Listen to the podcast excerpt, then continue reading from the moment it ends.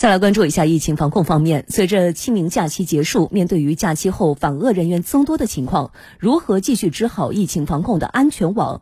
湖北各地社区提高工作效能，加大巡查力度，确保疫情防控不留死角。继续来听湖北台融媒体新闻中心记者的报道。在武汉市粮道街街道的东龙社区，工作人员通过大数据系统了解辖区居民出汉入汉行程后，电话通知居民错峰到社区进行登记。并安排居民到定点医院做核酸检测。而网格员会对他们进行一人一档建立台账资料。如果配遇到那种配合欲欲望不强，或者说是时间有冲突的那些外地访汉人员，我们也会上门对他们进行一种敦促，确保不漏一人。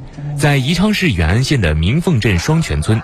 村委会从村民中挑选了三十二名责任心强、对周围住户情况了解的村民，担任疫情防控社区联防员。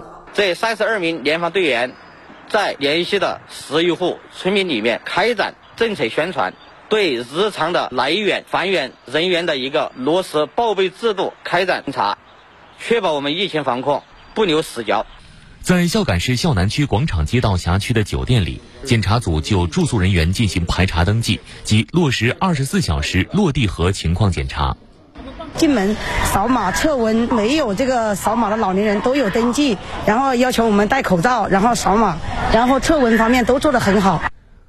孝感安陆市接官乡开展敲门行动，摸排返乡人员信息。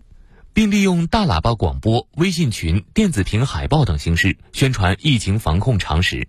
在摸排的过程中，在摸排的过程中，向我们的村民积极宣传当前相关的政策，并且呢，就当前疫情的相关形势给我们的村民做讲解。在摸排当中，坚决做到不漏一户、不漏一人。不漏一户，不漏一人。